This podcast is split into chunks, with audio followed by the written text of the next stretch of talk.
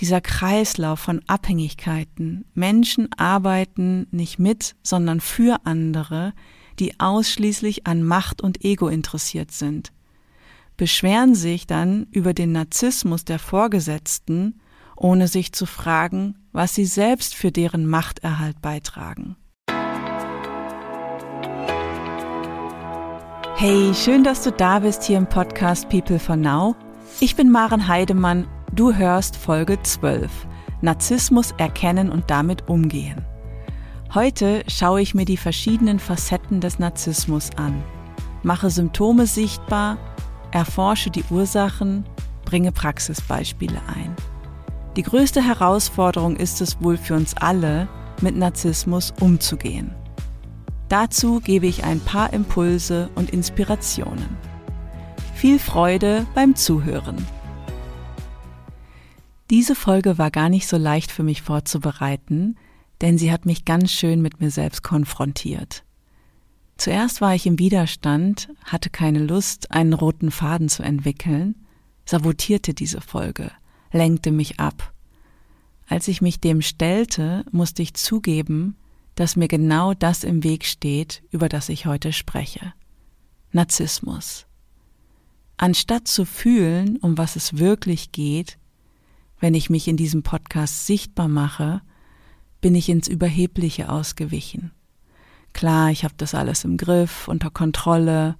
Wieso soll ich die Folge einsprechen? Ich schicke das am besten telepathisch in die Welt. Meine Überlebens- und Ausweichstrategie zu erkennen war unangenehm. Mit Wellen von Scham habe ich mich daraufhin dem Thema gewidmet, somit auch meinem eigenen Verletzlichsein. Anstatt auf andere zu zeigen, darf ich mich selbst hinterfragen, möchte auch dich ermutigen, genau das zu tun. Deinen eigenen Narzissmus im Blick zu halten, anstatt ihn nur bei anderen zu suchen. Also los. Steigen wir ein mit einer Geschichte, die ich erlebt habe. Vor einigen Jahren bat mich die Geschäftsführung eines Unternehmens, mich mit dem Marketingleiter im Haus zusammenzusetzen. Es hatte Beschwerden seitens der Mitarbeitenden gegeben. Der Geschäftsführer und die Personalleiterin wollten herausfinden, um was es genau ging. Sie waren sich unsicher, dachten in Lösungen, hatten die Idee einer Teamentwicklung. Sie konnten sich das alles nicht erklären, da der Bereich Marketing sehr erfolgreich war, viele innovative Ideen hervorbrachte, einfach sehr relevant für das Unternehmen war. Ich schlug einen Termin zu viert vor, einmal um den Marketingleiter kennenzulernen, dann um den Auftrag zu klären und natürlich auch um den Sinn der Teamentwicklung zu überprüfen. Der Termin stand, alle waren pünktlich da, bis auf den Marketingleiter. Er ließ 15 Minuten im Besprechungsraum auf sich warten.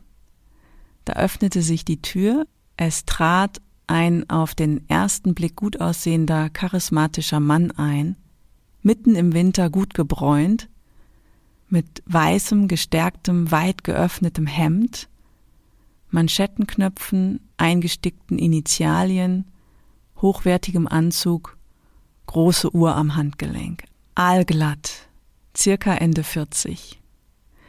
Er begrüßte die Runde, erwähnte sein zu spät kommen mit keiner Silbe, was natürlich Absicht war, setzte sich, lehnte sich zurück, fixierte mich und sagte mit einem Lächeln, ganz leicht von oben herab, ich habe ja schon viel über Sie gehört.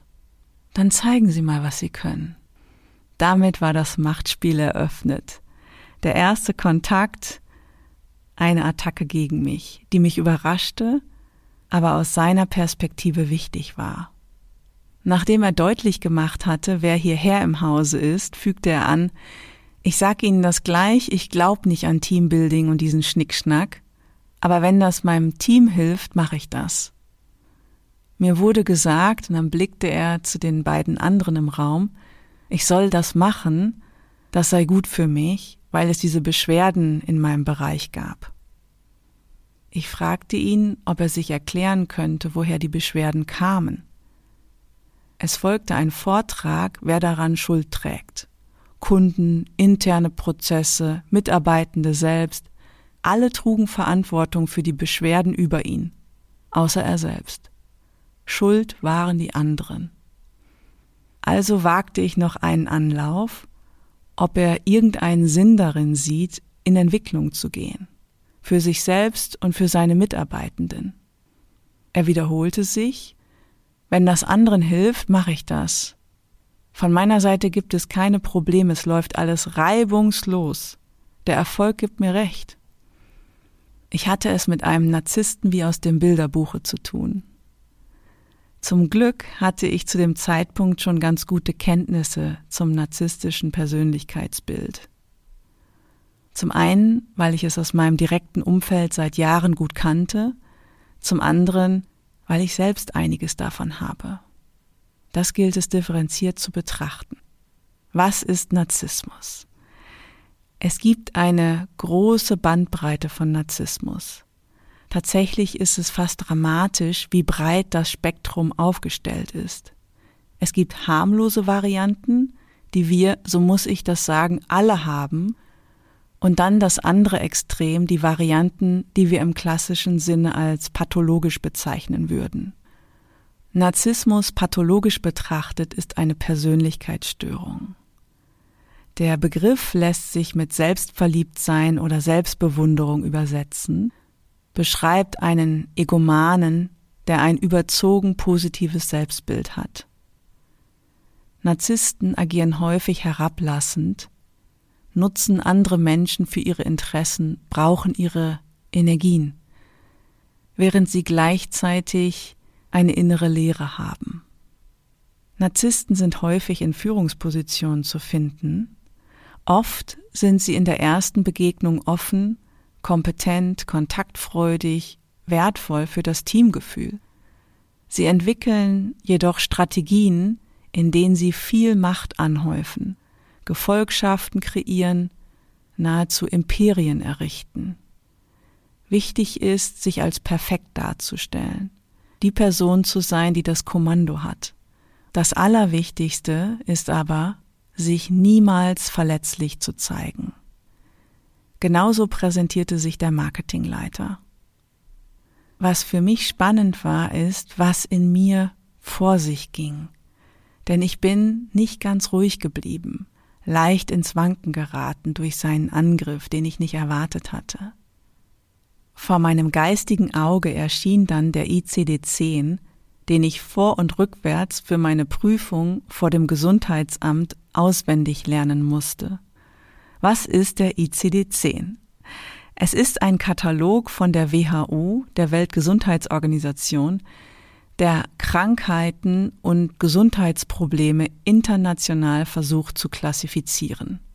Sprich, ein globales Schubladensystem, das Menschen labelt, ihre Krankheiten kodiert. Das Problem des Katalogs ist meiner Meinung nach, hier sind Symptome und Verhaltensweisen gelistet, was die Oberfläche ist, anstatt die Ursachen zu erforschen. So ein Katalog bildet für mich in keiner Weise die Komplexität von uns Menschen ab. Er fördert eher Zuschreibungen sowie Bewertungen. Ah, das ist der Narzisst. Aus meiner Sicht ist das ein sehr begrenzter Versuch, uns Menschen in eine Struktur zu pressen. Als ich also im Besprechungsraum mit dem Marketingleiter saß, ertappte ich mich dabei, diesen Katalog aufzurufen, mich innerlich abzusichern, abzuhaken und den Mann einzusortieren, abzuwerten. Arrogante Verhaltensweise, Hochmut, Machtspiel, check. Selbstüberschätzung der eigenen Bedeutung, check. Mangel an Empathie, Ablehnung der Bedürfnisse seiner Teammitglieder, check. Überzeugung, etwas ganz Besonderes zu sein, check. So ging das weiter. Offensichtlich hat mir diese Checkliste Halt gegeben, um ihn zu labeln. Das passiert sehr schnell, um sich zu schützen, aus eigener Verunsicherung, anstatt offen dazubleiben und zu sehen, was bei dem Menschen los ist. Dennoch bin ich an der Stelle sanft mit mir, gerade wenn man Narzissten begegnet oder mit ihnen arbeitet. Ist es ungeheuer wichtig zu verstehen, gut bei sich zu bleiben, geerdet zu sein und sehr gerade heraus zu kommunizieren. Denn Narzissten haben ganz feine Antennen für die Schwächen von anderen. Sie versuchen, andere klein zu machen. Bei mir hat der Marketingleiter versucht, mich direkt unter Druck zu setzen. Na, dann zeigen Sie mal, was Sie können. Oder in Sachen Terminplanung, Zeit, Geld, Budgetvereinbarung brechen Sie gerne einen Streit vom Zaun wirklich wichtig ist, die Menschen, die im extremen Ende des narzisstischen Spektrums angesiedelt sind, werden versuchen, das Gegenüber zu untergraben. Sie agieren ihre Aggression an anderen aus. Vielleicht erinnert ihr euch an die letzte Podcast-Folge zum Thema Selbstzweifel, als ich von Kindern erzählt habe, die ihre Wut nach außen bringen, gegen Tiere oder andere Kinder richten. Was ich nicht erzählt habe, ist, dass diese Kinder, die diese Auffälligkeiten zeigen, eine schlechte Prognose haben. Sprich, dass sich daraus häufiger Persönlichkeitsstörungen wie pathologischer Narzissmus entwickeln kann. Was ist sonst noch symptomatisch für Narzissten? Wenn wir in das Umfeld von Narzissten schauen, finden sich in ihren Teams oder auch in ihren privaten Beziehungen Menschen, die eher fürsorglich sind, die in frühen Jahren zu wenig Einstimmung bekommen haben, die sich heute als Erwachsene gern um andere kümmern und anderen dienen, um eben diese Anerkennung zu erhalten. Der Narzisst steht total darauf, umsorgt und bedient, bewundert zu werden. Hier klicken zwei Überlebensmuster ineinander. Wenn ein bedürftiger Empath auf einen selbstverliebten Narzissten trifft, beginnt in den meisten Fällen eine toxische Verbindung. Da rackern sich die Empathen ab, damit sie Liebe, Aufmerksamkeit bekommen, was der Narzisst scheinbar gibt, tatsächlich aber diese Dienste des bedürftigen Empathen schamlos für seine Zwecke ausnutzt. Narzissten saugen andere emotional und energetisch aus. Sie sind wie Vampire, die sich an anderen bereichern. Viele Empathen lassen sich vom Charisma des Narzissten einnehmen und trauen dem schönen Schein, bis sie irgendwann merken, dass sie benutzt werden.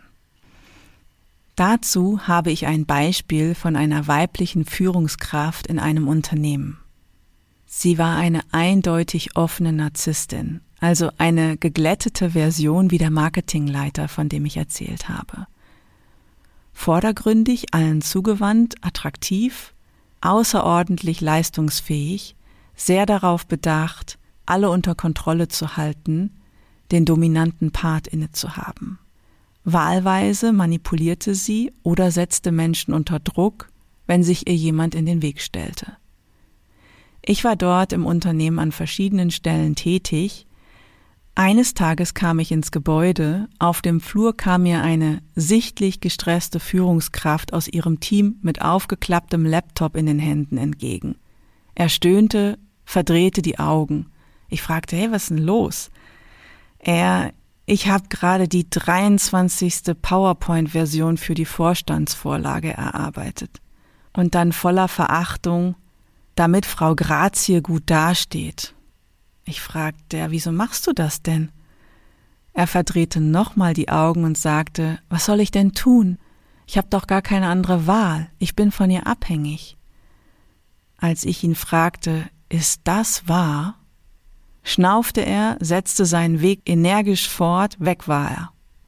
Das war ein Moment, der mich traurig gestimmt hat dieser Kreislauf von Abhängigkeiten. Menschen arbeiten nicht mit, sondern für andere, die ausschließlich an Macht und Ego interessiert sind, beschweren sich dann über den Narzissmus der Vorgesetzten, ohne sich zu fragen, was sie selbst für deren Machterhalt beitragen. Frau Grazie ist mittlerweile übrigens fast im Vorstand angekommen, Herr Abhängig sitzt nach wie vor dort, wo wir unser Gespräch vor über zehn Jahren geführt haben. Was sich bei offenem Narzissmus durchzieht, ist der Glaube, dass sie aufgrund ihrer Leistung und ihres Aussehens geliebt werden. Sie verwechseln Bewunderung mit Liebe. In der Regel haben Narzissten kaum ein Selbstgewahrsein. Das heißt, sie sind Ich-Synton, so nennt sich das. Die meisten Gedanken, Impulse, Emotionen nehmen sie als ihre Identität wahr. Sie sind nicht in der Lage, Distanz zu sich selbst einzunehmen, um sich gesund zu reflektieren. Sie haben recht wenig Leidensdruck, während andere unter ihnen leiden.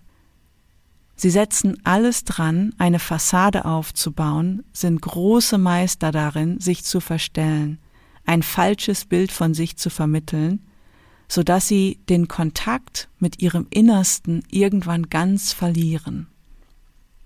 An diese Stelle passt gerade ganz gut die Geschichte des Narziss aus der griechischen Mythologie. Ein Klassiker, den sicher viele von euch gut kennen, den ich hier dennoch kurz erwähne. Narziss, ein gut aussehender Jüngling, trieb Frauen in den Wahnsinn. Er liebte jedoch nur sich selbst und war nicht an anderen interessiert. Sein Stolz und sein Eitelsein hinderten ihn daran, eine andere Person mehr als sich selbst zu lieben. Auf Annäherungsversuche von Nymphen reagierte Narziss mit Spott. Eine dieser Nymphen verfluchte ihn dann. Als Narziss eines Tages zum Fluss ging, um sich zu erfrischen, sah er sein Spiegelbild im Wasser und dachte, wie schön ich doch bin. Ich möchte mich ganz aus der Nähe sehen, um mich noch mehr an meiner Schönheit zu erfreuen. Narziss näherte sich seinem Spiegelbild so sehr, um sich selbst zu bewundern, dass er schließlich ins Wasser fiel und ertrank. Noch heute lehrt uns diese Geschichte der griechischen Mythologie, dass Eitelkeit und narzisstisches Verhalten zerstörerische Folgen haben können. Was sind die Ursachen für Narzissmus? Hinter der aufgeblähten Fassade des Narzissten liegt ein entwertetes Selbst, ein tiefes inneres Verletztsein. Eine Vorstellung von sich selbst, die wertlos, minderwertig, verachtenswürdig ist. Woher kommt das? Als Kind erfahren sie schweren Verrat durch ihre Eltern. Sie werden herumkommandiert, für die Zwecke der Eltern eingesetzt. Vordergründig scheint es so, dass sie das Kind unterstützen.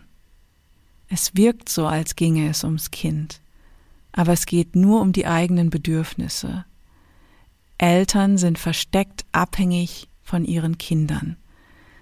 Sie benutzen sie für ihr mangelhaftes Selbstgefühl. Kinder sollen am besten die Träume erfüllen, die sie selbst nie leben konnten. Meistens wird an der Stelle der Klassiker erzählt, der verhinderte Profifußballer, der seinen Sohn drängt, stellvertretend den Traum der Karriere zu verwirklichen. Das ist ein narzisstischer Übergriff. Oder ein Fall, den ich persönlich kenne, die Mutter, die eigentlich Nonne werden wollte, nun ihren Sohn dazu bringt, Theologie zu studieren, um katholischer Priester zu werden, mit dem Nebeneffekt, ihn niemals mit einer anderen Frau teilen zu müssen. Das ist schwerster narzisstischer Übergriff und Missbrauch. Ein weiterer narzisstischer Übergriff ist zum Beispiel, wenn Kinder bei Scheidungen zum Spielball ihrer Eltern werden. Oder aber, wenn Eltern so bedürftig sind, dass Kinder in die Elternrolle schlüpfen und sich kümmern. Das nennt sich Parentifizierung. Narzissten haben als Kinder viel Ohnmacht und Kontrollverlust erlebt, sodass sie als Erwachsene den Spieß umdrehen. Kontrolle, Macht, Dominanz sind wichtig, um sich überlegen zu fühlen. Narzissten können nicht vertrauen, sind der Meinung, sich nur auf sich selbst verlassen zu können. Vordergründig wirkt es so, dass sie kein Vertrauen zu anderen aufbringen können. Die Wahrheit ist, sie haben kein Vertrauen zu sich selbst. Jetzt müssen wir uns klar machen, die innere Strategie eines Narzissten sieht so aus, sich von allem abzuschotten, insbesondere von Abhängigkeiten zu anderen, weil die Abhängigkeit früher so ausweglos war. Es ist die Strategie, sich nicht verletzlich zu zeigen, niemals Hilfe zu brauchen und nicht dem Gegenüber ausgeliefert zu sein. Ich fasse nochmal zusammen oder versuche es. Narzissten sind immer ein Stück drüber, um ihr Verletzlichsein nicht spüren zu müssen. Schuld sind die anderen, niemals ich. Es findet eine große Leugnung statt. Das Verhalten geht Richtung Ausagieren, Macht, Kommando, Kontrolle, Dominanz, das alles sind Kompensationen für tiefes Verletztsein, Verrat und ein gebrochenes Herz. Narzissten vermeiden Therapie und Begleitung, denn du musst dich ja verletzlich machen, um über Verletzlichsein zu reden. Die Kernstrategie ist aber, jedem Gefühl von Kleinsein und Schwäche aus dem Weg zu gehen. Deswegen vermeiden sie Therapie und Begleitung. Was übrigens auch der Grund ist, wieso ich den Marketingleiter nach unserem Kennenlernen nie wieder gesehen habe, außer aus der Ferne. Wenn er mich irgendwo laufen sah im Unternehmen, hat er einen ganz großen Bogen um mich herum gemacht. Was aus den Beschwerden und aus dem Team wurde, weiß ich nicht. Nur so viel, es ist die Verantwortung der Geschäftsführung und Personalleiterin, hier klar zu sein. Das war die Botschaft, die ich Ihnen noch mitgegeben habe. Damit war meine Aufgabe erfüllt. Wie nun mit Narzissten umgehen? Ich weiß, dass einige von euch zuhören, die narzisstische Vorgesetzte haben. Mein Beispiel, das ich jetzt bringe, ist etwas anders gelagert, gibt dennoch einen, wie ich finde, ganz guten Impuls. Ich bekam vor zwei Jahren einen Anruf von einer Bank. Es kam die Nachfrage, ob ich für eine Konfliktmediation zur Verfügung stünde. Es handle sich um einen Bereichsleiter, der Schwierigkeiten mit seiner mitarbeitenden Führungskraft habe.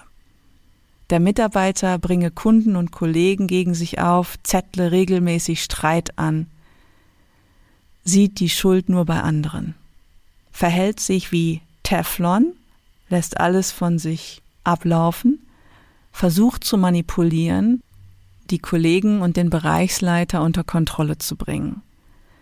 Nach ein paar Fragen war mir klar, dass es sich bei der Führungskraft um einen Narzissten handelt. Ich habe die Mediation direkt abgelehnt, zumal ich dann noch herausgefunden habe, dass es eine Alibi-Mediation gewesen wäre. Denn am liebsten wollten sie den Mann ganz loswerden. Wie so häufig hatte die davor zuständige Führungsebene über Jahre hinweg zugesehen, ist ihrer Führungsverantwortung nicht nachgekommen. Nun hatte der neue Bereichsleiter das Problem auf dem Tisch oder vor seiner Nase, das von anderen gemacht war. Mein Angebot war dann, den Bereichsleiter im Coaching zu stärken und zu unterstützen, wie gehe ich als Führungskraft mit einem narzisstischen Mitarbeiter um? Der Bereichsleiter fühlte sich im Kontakt mit dem Narzissten regelmäßig wie vernebelt und weggetreten. Wir haben viel Zeit darauf verwandt, genau das zu untersuchen. Außerdem haben wir geschaut, was im Wege steht, klare Grenzen zu setzen. Wie es geht, Manipulationsversuche abzuwehren. Wir haben Ich-Botschaften geübt, die der Narzisst nicht wegdiskutieren konnte. Es war ein längerer Entwicklungsprozess von über einem Jahr, in dem der Bereichsleiter über sich hinausgewachsen ist und persönlich stark gereift ist, dem Narzissten immer klarer gegenübertreten konnte, was sich sonst niemand in der Bank getraut hat. Am Ende stand tatsächlich die Entlassung des Mitarbeiters an, was sehr heikel war. Narzissten sind leicht zu kränken. Auch diesen Prozess hat der Bereichsleiter professionell und souverän geführt.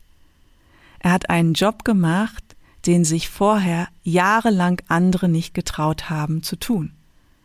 Wir haben uns beide so darüber gefreut. Nach jahrelangem Martyrium hat der Mitarbeiter die Bank verlassen. Soweit ich weiß, atmen seitdem alle auf. Nochmal zusammengefasst. Wie gehe ich mit Narzissten um? Erstens, bei sich bleiben. Geerdet sein, anstatt sich vernebeln zu lassen oder aus der Mitte rausbringen zu lassen.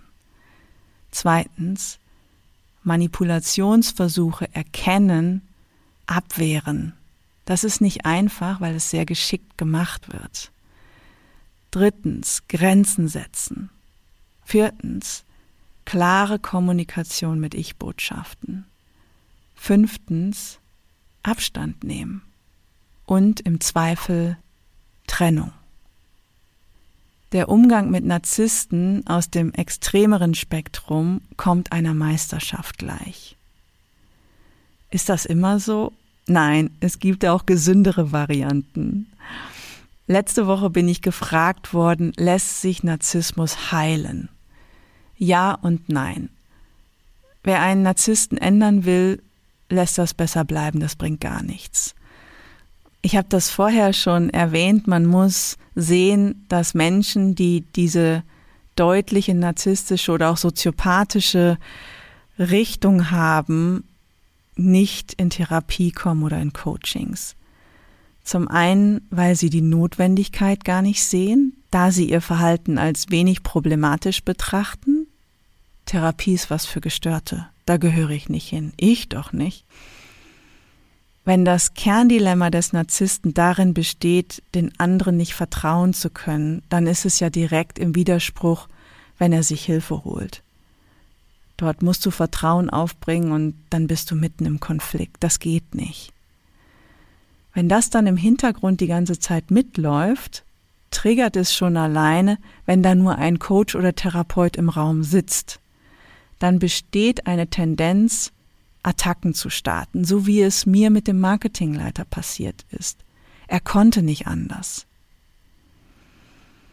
Ich habe viel Verständnis dafür, dass die Überlebensstruktur des Narzissmus ganz viel mit Stolz zu tun hat. Die Schamdynamik, die dahinter versteckt ist, wird erst sichtbar, wenn die Person anfängt zu dekompensieren. Wann passiert denn sowas? das passiert, wenn eine Situation eintritt, die nicht kontrollierbar ist. Zum Beispiel, die Firma geht insolvent, die Ehe scheitert, jemand stirbt im nahen Umfeld, dann kann die Person Schwäche erleben und beginnt zu dekompensieren, was wiederum versucht wird wegzudrücken, zu leugnen, meistens in Form von Drogen, Alkohol, riskantem sexuellen Verhalten, selbstzerstörerischem Verhalten, wie zum Beispiel auf der Autobahn zu rasen. Also es kann leicht lebensbedrohliche Qualitäten bekommen. Und das hat mein Mitgefühl. Denn es ist ja eine große Versuchung, sich Menschen in Extreme anzuschauen. Die können auch viel Schaden anrichten. Und dennoch ist es wichtig, dass da ein Mensch ist, der eigentlich dringend Hilfe braucht, der tief verletzt ist. Gibt es auch positive Seiten von Narzissmus? Ja. Selbst in dem Unternehmen, in dem der Marketingleiter war, ist das aufgetaucht. Ich war eine Zeit lang mit einem Narzissten in einer Beziehung, was alles von mir verlangt hat. Tatsächlich habe ich es viel zu spät bemerkt, wie er mir meine Lebensenergie abgesaugt hat. Das sah dann so aus, dass er nach einem gemeinsamen Wochenende voller Tatendrang in sein Unternehmen fuhr, während ich zwei Tage brauchte, um meine Speicher wieder zu füllen. Der Mensch war extrem erfolgreich, hatte verschiedene Firmen in der ganzen Welt, zahlreiche Mitarbeitende, er nahm sich als großartigen Visionären wahr, strahlte dies auf seine Firma ab. Sein Energielevel war so hoch, das übertrug sich auf alles, was er tat und auf die Ergebnisse seiner Teams. Außerdem war er davon getrieben, von anderen bewundert zu werden. Er brachte deswegen Höchstleistung. Plus, er hatte solche irrsinnigen Ideen, größenwahnsinnige Vorstellungen, total risikoreich, dennoch begeisterte er seine Kunden damit, die das dann genauso umsetzten. Was wiederum funktionierte. So bekam er wieder Anerkennung. Es war tatsächlich faszinierend, wie er das machte. In unserem Kontakt kam er dann aber an seinen Minderwert und an die Unsicherheiten, die er in einer Therapie bearbeitete. Dennoch trennten sich die Wege. Um nochmal die Frage zu beantworten, ist Narzissmus heilbar? Ja, es ist möglich, solange es nicht extrem pathologischer Narzissmus ist. Es braucht einen Prozess des Eingeständnis, Hilfe zu benötigen. Das ist eine große Hürde, weil das Selbstbild bedroht ist. Und dann braucht es auch noch den Aufbau einer vertrauensvollen Beziehung zur Begleitperson. Weiterhin geht es darum, das eigene Verhalten zu erkennen, das Ich-Syntone aufzulösen, wieder zu sich zu kommen. Selbstwirksamkeit zu erfahren, anstatt zu behaupten, alle anderen sind schuld. Das Problem zu sich zu nehmen. Wenn die Beteiligten ihren Beitrag erkennen können, wird Heilung möglich. Wird den Narzissten geholfen zu erkennen, woran das eigene aktive Tun liegt, die ganze Dynamik zu erkunden und zu sehen, dass es meistens gar nicht im Äußeren liegt, sondern dass sie selbst verantwortlich sind. Und diese Selbstwirksamkeit ist ein Nebenprodukt im Erwachsenenbewusstsein. Je mehr ich davon habe, desto mehr gehe ich in die Eigenverantwortung.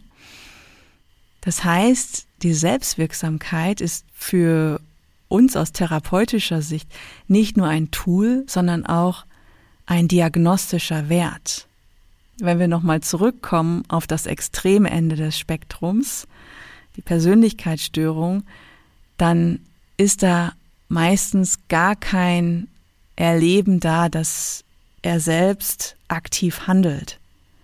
Das zeigt sich dann so, dass beispielsweise eine Person sechsmal gefeuert worden ist im Job und immer waren die anderen schuld. Für unsere Gesellschaft ist Narzissmus besonders kritisch weil Menschen, die nur an sich selbst und ihre eigenen Interessen denken, wenig hilfreich für andere sind. Mein Ausbilder Larry Heller betont immer wieder, dass Narzissten vor allem in der Politik zu finden seien. Ich möchte ergänzen, viele, viel zu viele sind noch in der Wirtschaft in entscheidenden Positionen zu finden. Bei allem Mitgefühl, das ich für Narzissten habe, es muss ein Ende haben, Narzissten weiterhin zu unterstützen und in Machtpositionen zu fördern. Wir alle haben das in der Hand. Machen wir weiter mit oder ist jetzt einfach mal Schluss? Ich persönlich arbeite nicht mit pathologischen Narzissten, das können andere besser. Was ich mache, ist andere zu stärken und zu ermutigen, sich vom Narzissmus abzugrenzen, Manipulationen zu erkennen, diese abzuwehren. Außerdem bin ich eine große Befürworterin, sich aus Beziehungen mit Narzissten zu befreien und zu desidentifizieren, egal ob am Arbeitsplatz oder in privaten Beziehungen. Es ist eine Entscheidung, für sich selbst zu gehen. Auch die Möglichkeit, mit einzubeziehen, sich zu trennen, befreit häufig ungemein. In diesem Sinne beende ich die heutige Podcast-Folge mit ein paar Impulsfragen. Wie ist deine Beziehung zu deiner Verletzlichkeit? Wie gehst du damit um? Wie gehst du deiner Verletzlichkeit aus dem Weg? Wie sehr kannst du anderen vertrauen? Wie sehr vertraust du dir selbst? Wie steht es um deinen eigenen Narzissmus? An welchen Stellen unterstützt du den Narzissmus anderer? Das war's schon wieder für heute. Schön, dass du eingeschaltet hast und mit mir Zeit verbracht hast. Wenn du Impulse und Inspirationen bekommen hast und es dich interessiert, wie es hier weitergeht, nächste Woche Mittwoch erscheint eine neue Folge. Mehr Informationen über People for Now und Women for Now findest du auf unserer Website unter peoplefornow.com. Lass uns in Verbindung bleiben und die Welt gemeinsam wandeln. Es fängt bei dir an.